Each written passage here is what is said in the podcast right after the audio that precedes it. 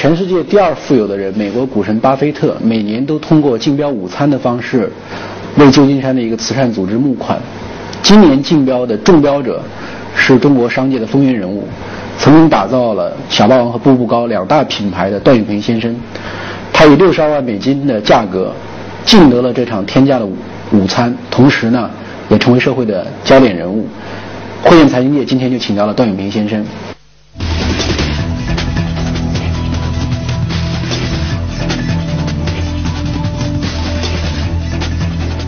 阿段，我们很多年都没有见面了。我也是最近看到这个报道呢，才又想起了你。那么你是什么时候这个关注到这个竞拍？因为这个竞拍好像是两千年开始，你是两千零一年移居美国的。大概两三年前就有这个想法，但是觉得自己的语言能力不够，所以呢，就一直没有想去。那么今年觉得主要是想通了一个事情，就是说我的语言再如何进步，也不可能。呃，进步成一个这个像美国人讲那么好啊，听得那么好啊，所以我想，呃，其实也不会有太本质的差别了。那么我现在觉得自己也过得去，所以就决定今年去。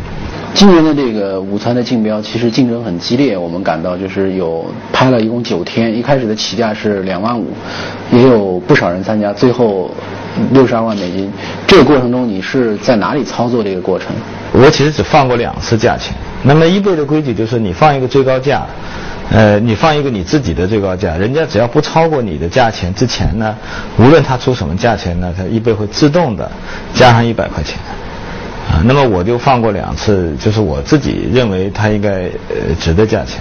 第一次你放了多少？第一次我放的时候是五十万，那第二次就放了六十五万，啊，所以呃，所谓激烈这个都是一个故事了，因为跟我就没关系，我放完我就不管了。你现在那个敬德以后，跟他们巴菲特那方面联系上了吗？定下来时间什么时候去？我们还没有最后确认，还没有最后确认，因为我这边还有很多人呢，他自己的这个行程呢，也都比较忙，大家要抽一个大家都正好有空的时间。但是今年之内肯定会有这么一次聚会。呃，理论上是这样。你跟他聚会的时候，你最想问的这个问题是什么？很难说有什么最想问的问题了，其实还是有一些，但也不算是特别多，因为。我自己觉得我对投资其实理解都已经比较深刻了。那最重要是跟他有一个接触的机会。那么当然也有一些心得的东西想去请教他，因为我觉得有时候投资除了你的理解以外，还有一个心态的问题。那比方说这个，呃，当你找到一个很好的投资目标，你手里没有钱怎么办？可不可以融资？那么反过来讲呢，当你手里头有钱却又没有合适的投资目标的时候，你怎么办？你一般的人来讲的话呢，这个时候就很容易着急，有可能乱投。啊，像这两方面的错误，其实我都犯过。那么他在投资上面已经泡了好几十年了，所以呢，呃，他的理解我就就特别想听听他的这个整个。呃，现在叫做心路历历程啊，啊，就说他是怎么想这个问题？因为我是觉得这个东西是有点难，因为我做投资时间毕竟还是很短的。虽然你做投资的时间很短，但是呢，有媒体报道说你在美国五年投资赚到的钱比在国内十几年做实业赚到的钱还多，是不是这个成绩的取得跟巴菲特的呃一些观点理论也有点关系呢？确实有很大的关系，还都不是一点，因为呢。最早，呃，我们家就是我，我和我太太决定移居美国的时候呢，就想到了做投资，但是心里头非常不确定，因为以前从来没有碰过。那么无意中呢，哎，发现有有一本书在写沃伦巴菲，然后我看了一下他的投资的理念，我就发现，哎，这个东西我看得懂。他的这个投资理念给我最大的感受就是，给了我确定了一个很大的信心，让我敢去做这件事情。如果我没有看过他的书呢，我不知道我敢不敢去做投资，或者投的规模会很小，中间会很动摇，所以也就可能没有那么好的回报。二零零一年，新浪、搜狐、网易等中国概念股纷纷登陆美国纳斯达克股市，于是中国概念股成为资本市场的新宠。不料好景不长，互联网行业便遭遇到了最严寒的冬天，纳斯达克股指狂跌，这些半年前的宠儿被投资者无情的抛弃。而中国概念股也一路狂跌，网易更因为财务问题一度被停牌，股价跌至一美元之下。正是在这种市场情况之下，段永平看准时机，大举购入网易股票，显示了他非凡的投资策略。国内的投资者津津乐道，你当年在网易一块钱左右的时候买了很多网易的股票，后来网易到现在已经大概有八十八十多块钱了，最高的时候它接近过一百块钱。那么这个成就应该是很大的。可是也有人说，呃，段永平是因为对网易比较了解，了解中国公司。我们所以想想问你，除了网易以外，在美国有没有投美国的公司也很成功的？那么我另外在美国买了一家，呃，拖车公司，其实类似的情况也是这样。叫什么公司？叫做 YOHO 啊。它是一就是专门租车。那我买的时候，我记得当时的股价是五块多钱。那么我一个朋友推荐给我的，说哎，我觉得这个东西好。那么好的理由就是这家公司它的净资产有五十多块。啊，这但净资产不一定是现金了，但是呢，呃，它是扣掉债务以后的东西，所以当时我我我我们算了一个很简单的账，就如果将它的净资产就算是打七折卖，你也值三十多块；打五折卖，你也值二十多块啊。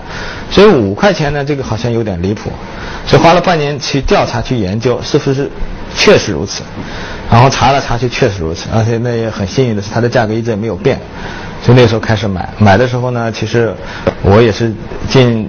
尽我所能了，因为后来因为买着买着它就涨上去了，就没有再继续买了。但也可可惜，应该应该多买一些。你当时买了多少股？我们整个盘子反正是买了不少了，有一百多万股吧，差不多。呃，你买的时候大概就是五块多钱这个，后来它涨到多少？呃，最高涨到过一百多。现在是因为最近的股市掉的比较多嘛，所以它受大盘受一点点影响，现在还有九十多吧。像这样的这种传奇，大家可能有一种印象，怎么这些运气、这些特别好的机会都给段永平抓着了？呃，我想这个应该不完全是运气，因为呢，一块钱买网易的绝对不是我一个人。呃，买到一块钱的股票，你可以说是运气，但是你拿到八十块钱，这绝对不是运气。你买了以后就没有再呃卖掉过？我有卖掉过一点，像这个前两年这个。呃，这个什么百富榜啊，因为因为我超过五个 percent，我就必须要 file，就是，呃，就是要要要叫什么？要申报，申报给这个 SEC，就是美国证券证券在证证券管理委员会。那么，呃，百分之五以下你就不需要了。所以呢，我一看被人盯上了，我就把它。呃，卖掉了一部分，就说包括我还捐赠了。我其实我现在大部分股票呢，像网易的股票，我都是捐到我的这个慈善基金会里头，啊，所以呢，那个其实呢，你也可以说我自己并不多了，但是呢，但是股票本身并没有卖，都还在。而且你介不介意把你在美国的这个股票的一个基本投资组合跟我们中国的投资者介绍一下？就大概你是投在？我想没有必要吧。作为一个成功的实业家，段永平到美国后意欲转型投资，可是面对一个成熟的资本市场，初期他有些手足无措。正是几本沃伦·巴菲特投资理念的书给了他大量的启迪，而巴菲特所推崇并坚定执行的价值投资理念，给段永平最终的成功带来了深刻的影响。巴菲特这个一直都是很坚持价值投资的理念，所以他说短期看。呃，股市就是一个投票机，长期看是一个称重机。可是我想发现那些能够被称重机经得起考验检验的股票呢，确实也不是一件很容易的事情。你觉得你是怎么去发现这种股票的？首先，我觉得是你要对巴菲特这个投资的理念呢，是要有个最基本的理解。那么，巴菲特他并不是所谓价值投资者的发现者，他只是一个很。坚决的执行者，或者说是一个很好的理解者，他理解了以后才可能执行。就是我看到的最基本的理念，就是说，当你买一个股票的时候，就跟你买这只公司一样，所以你对他的公司一定要了解。那了解的是指的是什么？要了解它的价值。价值呢，指的就是一个公司最后能够折现的这样一个东西。那么，你去发现公司的话，其实就是要找到一个这个价值。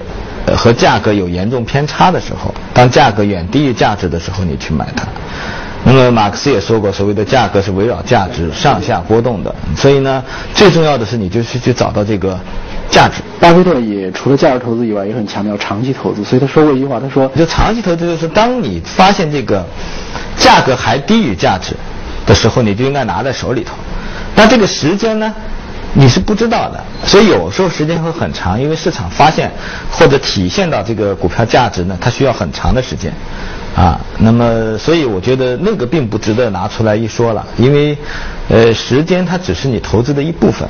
那么巴菲特呢，他也有一个特点啊，我们注意到，其实他比较集中的去投资，他看中一个股票，他会买买很多很多，甚至成为他的很大的股东了。最后，但是呢，在我们中国的市场上，因为大家觉得好公司、持久发展的好公司并不是很多，所以大家比较喜欢不把鸡蛋放在同一个篮子里，很喜欢分散投资。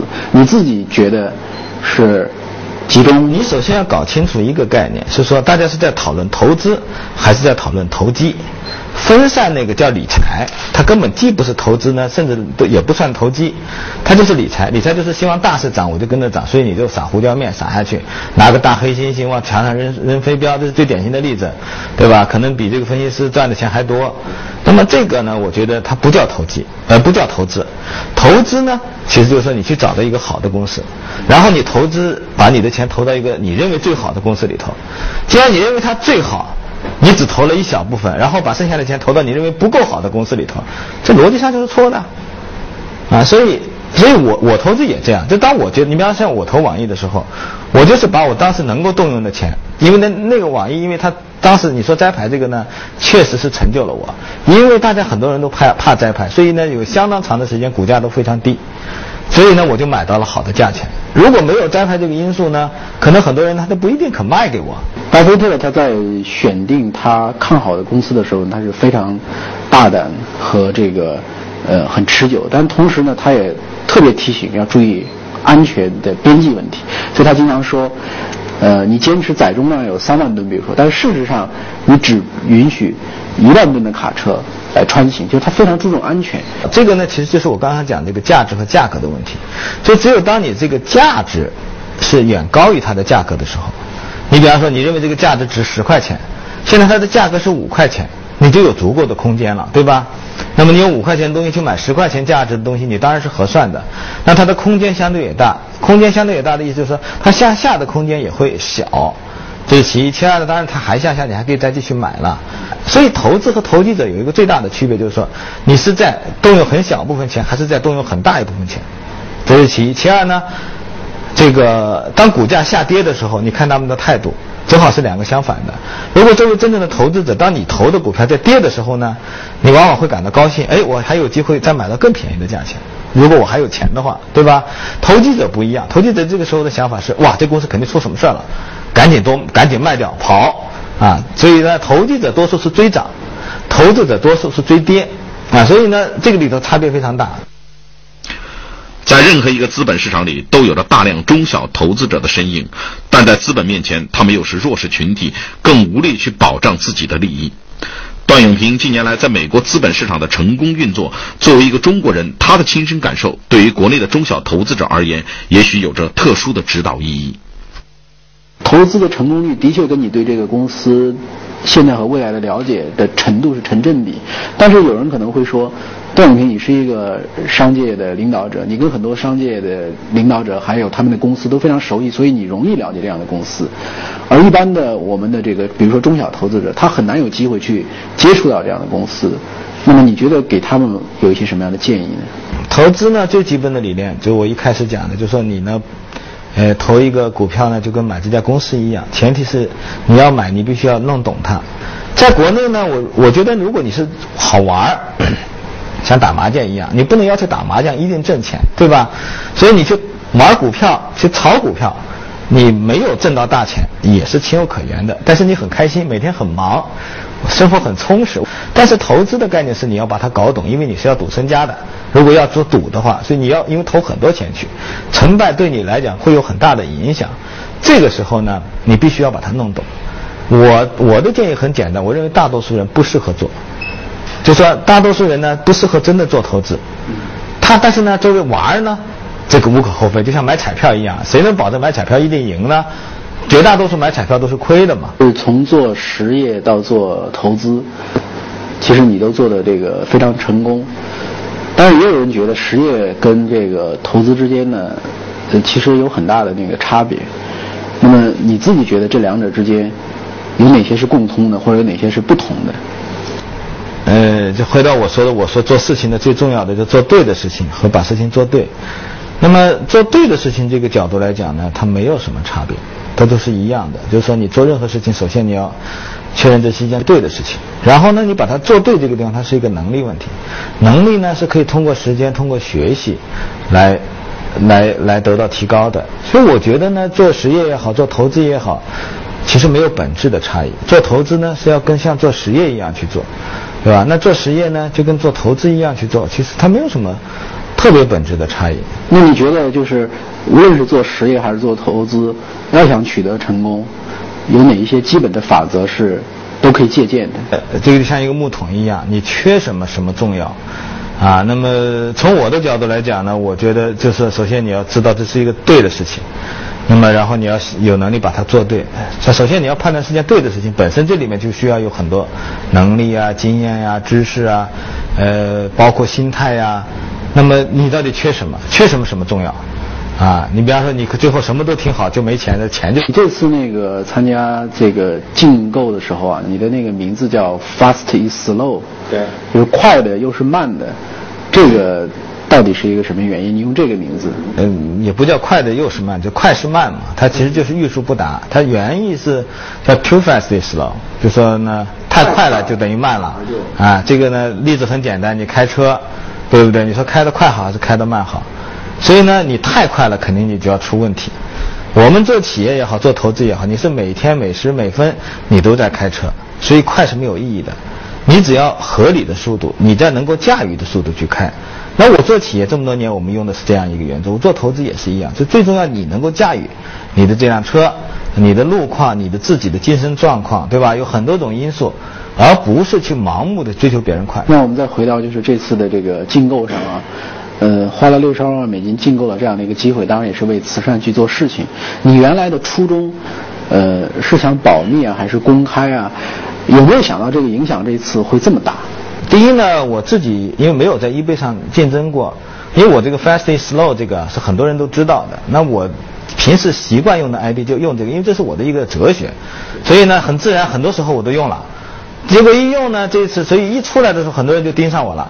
所以就找到说这个人应该就是这个人，因为我在很多地方，包括在雅虎啊，包到处我用的都是这样一个 ID，呃，所以我想这是一个意外吧。加上这次影响大，主要的原因是正好碰巧今年，巴菲特他捐了三百七十个亿出出去，那么巴菲特这件事情就被大家炒得很火热，啊，那么我觉得。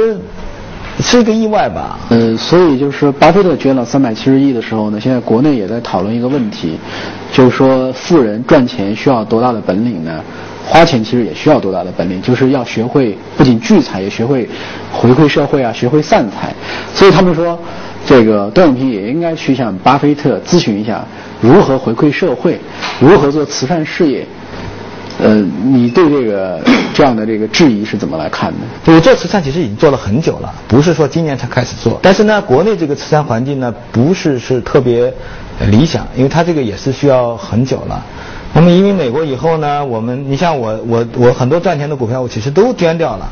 我捐出去的金额其实是非常大的，呃，从。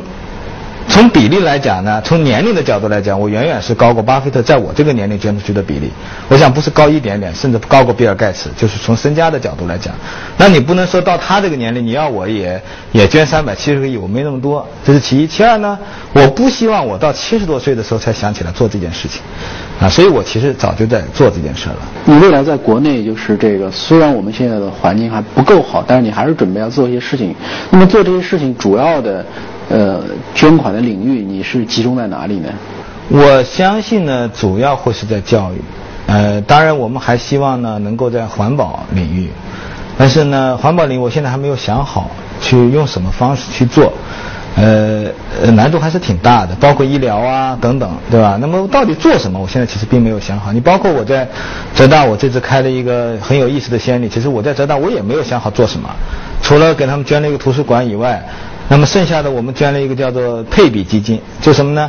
就是别的校友、别的社会有有这个呃有关人士，他向浙大捐钱的时候，他每捐一块钱，我从那个基金里头配一块钱给他，以他的名义去捐。我们并不出名，所以这个基金以后就是以这个，比方说类似于像朱可桢基金这样的形式存在。巴菲特说他的原则是：第一，不犯错误；第二，永远不要忘记原则。呃，如果你有原则的话，你是一个什么样的原则？跟他的一样，啊，其实就差不多这个意思，要做对的事情。第二呢，还是要做对的事情，啊，错的事情呢，你当然你也可以说，第二是错，你发现错了赶紧改，啊，我我是有这种说法，就是说呢，要坚持做对的事情，如果错了，马上就改，不管多大的代价，都是最小的代价。这个东西呢，很多人不太理解，就是说呢，你比方说，我现在这个东西有钱赚，对吧？我要一改，我就没钱赚了。好，你现在赚的越多，你将来亏的会更多。那你现在改掉呢？你付出的代价，其实就是你最小的代价。我我想，我们做产品啊，做企业做投资，其实基本的原则都没有太大的区别。其实也就像沃伦巴菲特讲那件事情，就不要犯错。呃，做对的事情，在发现错误的时候立即改正，用正确的方式去做对的事情。成功的道理看起来都是非常简单的，但是简单，正如段永平所说，不代表容易。诚如容易，却艰辛。无论是做实业、做经营还是做投资，我们都需要更多的耐心、韧性和平常心。